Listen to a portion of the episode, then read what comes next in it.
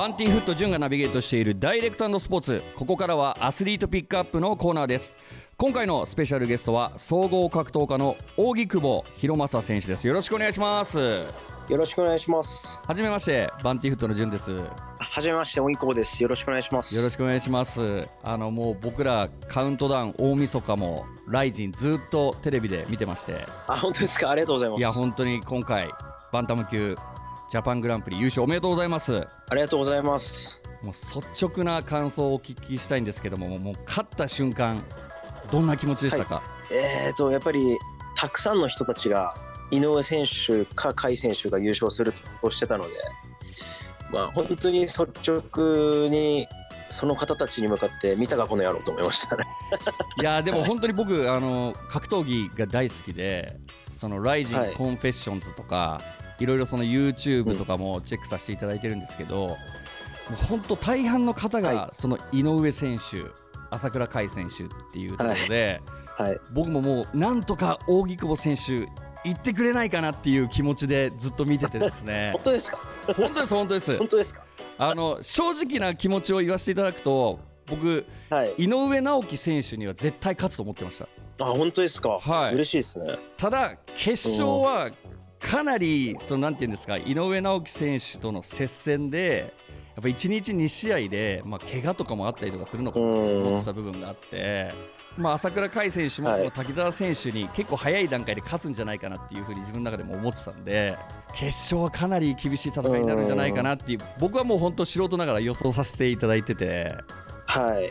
あの試合後の小木チャンネルも見させてもらったんですけど。あのはい。ありがとうございます。もっと滝沢攻めろみたいな感じでちょっと怒ってたとこあったじゃないですか。ありましたね。はい。ありましたよね。やっぱその、は井上直樹選手に勝った後はやっぱその滝沢選手との試合とかも見てたと思うんですけどやっぱはい。そういう気持ちもあったんですね。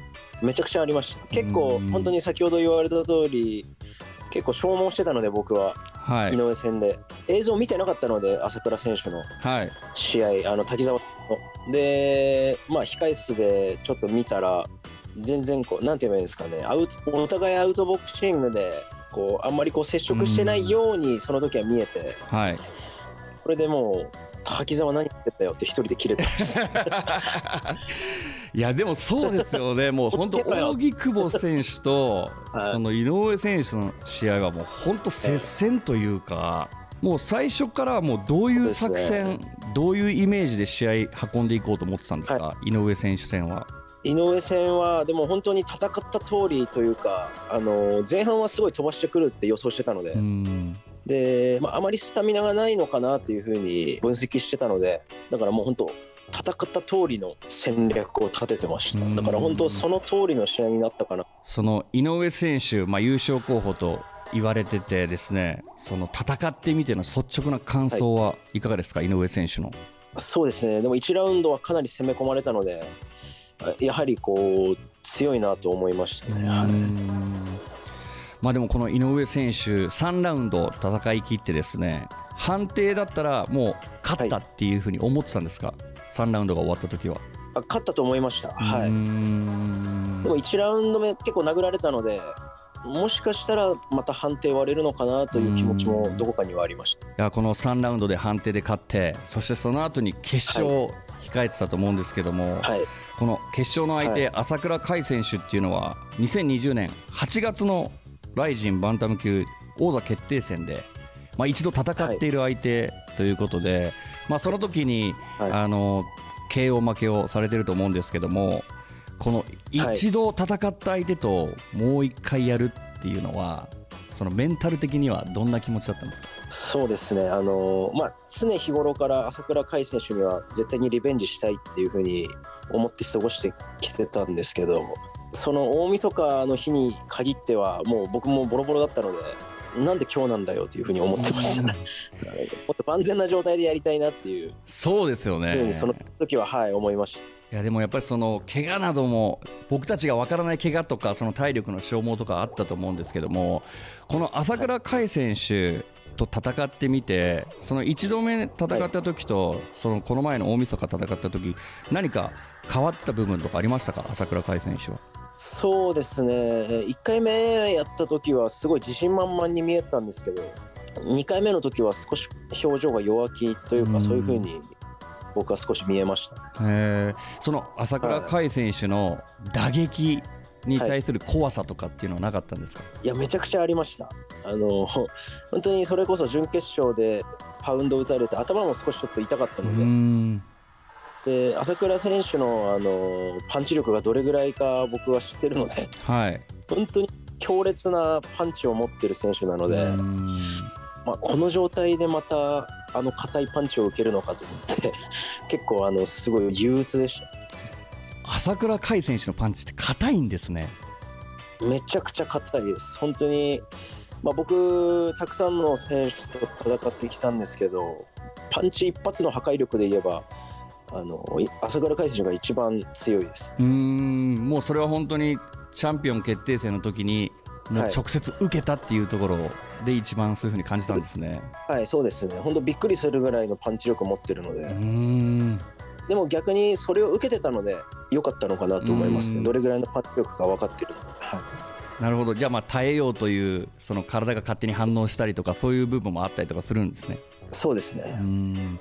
あの大晦日の決勝戦僕が見させてもらったのはもう本当打撃を封じてというかもう本当扇久保選手のそのファイトスタイルというかその塩漬けというんですかはい。片足タックルからの寝かせるっていうところでもうこれはもうはい。当初からそういう作戦を練ってたんですか、そうですね、まあ、打撃だけの勝負はせずに、まあ、タックルも入れながら、その中でタックルのフェイントを入れてのパンチとかが入ると思ってたうので、ん総合格闘技なので、すべて使って戦おうと思ってました。うんやっぱりこの優勝の陰で鶴谷代表の存在もやっぱ大きかったんじゃないですか？いや、めちゃくちゃ大きいですね、まあ、特に一昨年、負けた時に朝倉選手に、本当に一番誰よりも落ち込んでたのは鶴谷さんだったんですよ。ん本当に失望させてしまったというかそういう気持ちが大きかったのでいやもう本当にここで勝って鶴谷さんを安心させたいという気持ちがすごく強かったです。あの勝った後も一番喜んでくれてたのは鶴谷さんでした。はい。いやもうその師弟関係というか、はい。もう親子なんじゃないかなぐらい近い存在に見えるんですよね。ああそうです。血がつながってないですけど、うん。もう本当に親父のような存在。うん。あの以前インタビューさせてもらった岡田選手もですねその鶴谷代表のことを親父というふうに呼んでまして、扇久保選手が一度朝倉海選手に負けた後、まあライジンのそのジャパングランプリで岡田選手もその参戦するっていうのが決まった時に朝倉海の球を取ってこいっていうふうに言われましたっていうふうに 岡田さんも言ってたんですよね。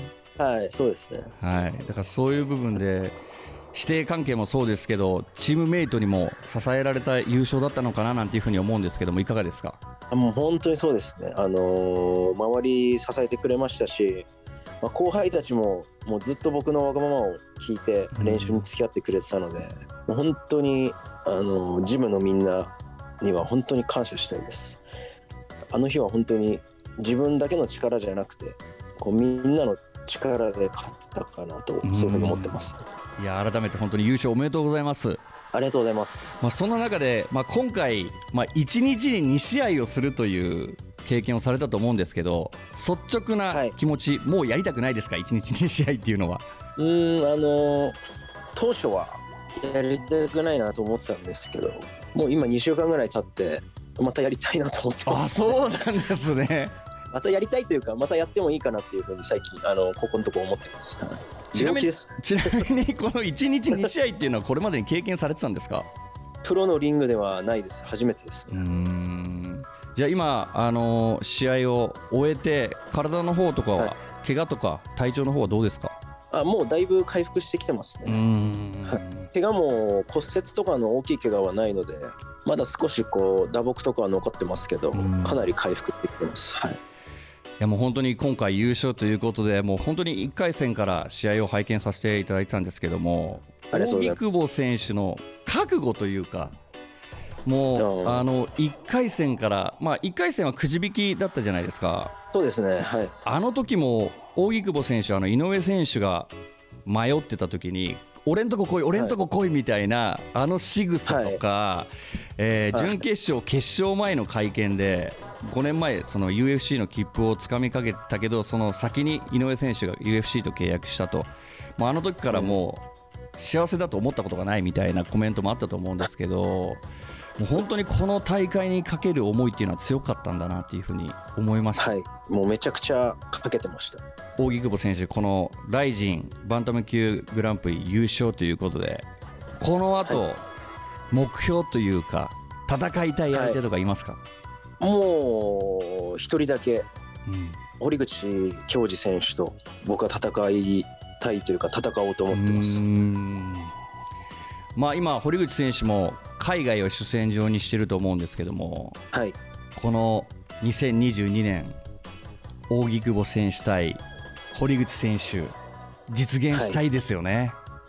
い。や本当に戦いたいです。うん。まあ過去に2度負けてるのではい、あの3度目で借りを返したいですねいやもうでもそれはもう本当格闘ファンはもうめちゃくちゃ楽しみにしてると思うのでその実現を僕自身も願っております。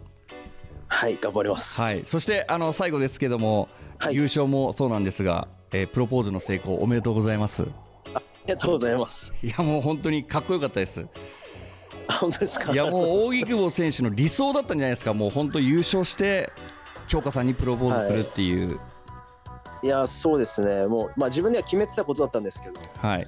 まあ正直夢のようでしたね。本当現実なのかなこれとはい。京香さんも喜んでたんじゃないですか？そうですね。まあでもかなり恥ずかしかったみたいです。そうですか。いやでも本当にその扇久保選手をその RIZIN Confessions から見てるんでいろいろあったじゃないですか。あの Confessions を見て思ってたのでその流れもなんかすごいドラマというかストーリーだななんていうふうに思ってあの大晦日 RIZIN 見させてもらいました本当に。あありがとうございます。ありがとうございます。